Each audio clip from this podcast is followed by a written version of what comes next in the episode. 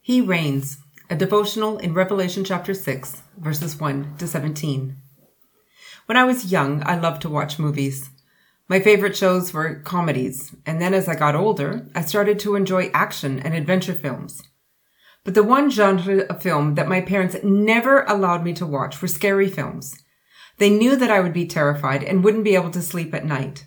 I insisted that I would be fine, and they insisted that they knew best. Finally, my dad gave in and allowed me to watch a scary film. But he warned me that I wouldn't like it, and I would have to live with the consequences of seeing it. I wasn't allowed to cry, and I wasn't allowed to sleep in their bedroom afterwards. And so later that night, I watched my very first scary movie, and it was awful.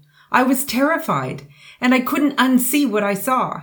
I did cry, and I did want to sleep in my parents' room. I wish I had never asked to see a scary film. John has been waiting anxiously to have someone open the seals so he could know what was written on the scroll. No one was able to open them until the Lamb came forward. Until now, the things John has seen have been impressive, beautiful, and awe inspiring. But now he's going to start seeing something different. The Lamb opens the seals and the horror begins. John won't be able to unsee it, and in fact, he will have to write about it and live with the knowledge that this is real wars, murder, famine, death, martyrs, and an earthquake. Six ways to feel pain, agony, suffering, and sorrow. This is not an easy world we live in. Power, abuse, consumerism, greed, violence, and cruelty are words used to describe what we read about every day in our local newspapers or that come across our newsfeed.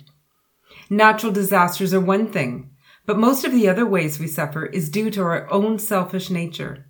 James writes, What causes fights and quarrels among you? Don't they come from your desires that battle within you? You desire, but you do not have, so you kill. You covet, but you cannot get what you want, so you quarrel and fight. Revelation 6 shows us what has always been present and what is always getting worse.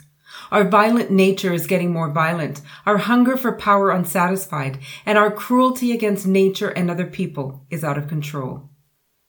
The martyrs cry out, How long, O Lord, how long? And this is what we need to remember when all the violence and cruelty become overwhelming. Verse 11. They were told to wait a little longer. Jesus is on the move. Wrongs will be made right. Not one wrong thing has been overlooked, ignored, or forgotten. Even now justice is coming.